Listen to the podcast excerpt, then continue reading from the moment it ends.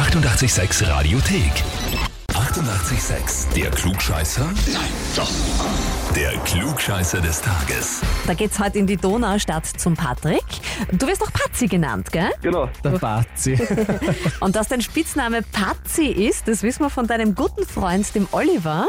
Mit dem haben wir nämlich gestern schon Klugscheißer gespielt, weil du ihn angemeldet hast. Und das ist jetzt quasi der Revanche-Anruf von uns, weil äh, er hat dich mit folgenden Worten bei uns jetzt angemeldet. Ich habe die Frage richtig beantwortet und möchte nun sehen, ob er ebenfalls so allwissend ist wie ich. Das ist ein lustiger Mensch, ja. Das war jetzt eine schnelle Rettung in den Euphemismus. Oh Gott. Ja, äh, stellst du dich Ja. unserer Frage?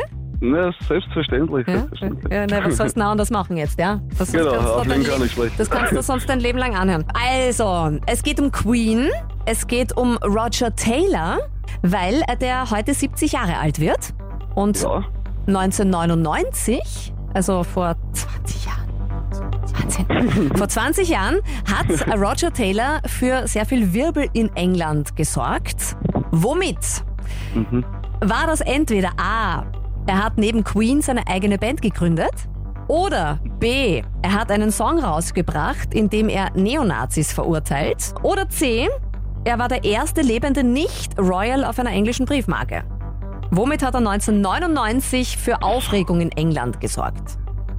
puh, puh, puh. Äh, ja, ich würde mich auf C einschießen. Auf C, auf die Briefmarke. Ja, Ist das geraten, so ins Blaue rein oder das ist ins Blaue geraten, ja. so unfassbar? Wahnsinn. Ja, Ja, stimmt. gratuliere. Ja, Du bist Das wirklich ein ja Klugscheißer. Unfassbar. ja wir sind allwissend halt. Du kriegst ein klugscheißer Heferl genauso wie der Oliver, kannst anstoßen und eine Urkunde. Und ähm, die er hat, Roger Taylor hat schon eine eigene Band neben Queen gegründet, allerdings war das 1987. The Cross, haben die geheißen. Ähm, er hat auch tatsächlich einen Song rausgebracht, in dem er Neonazis verurteilt. Das war allerdings 1994.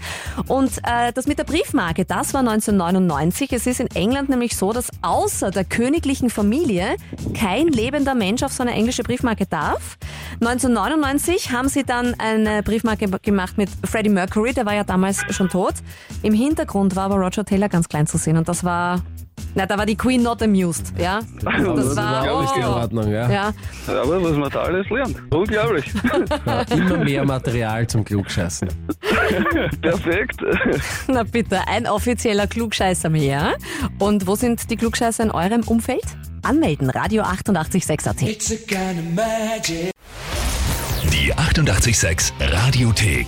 Jederzeit abrufbar auf radio886.at. 88,6. Eighty-eight, sex.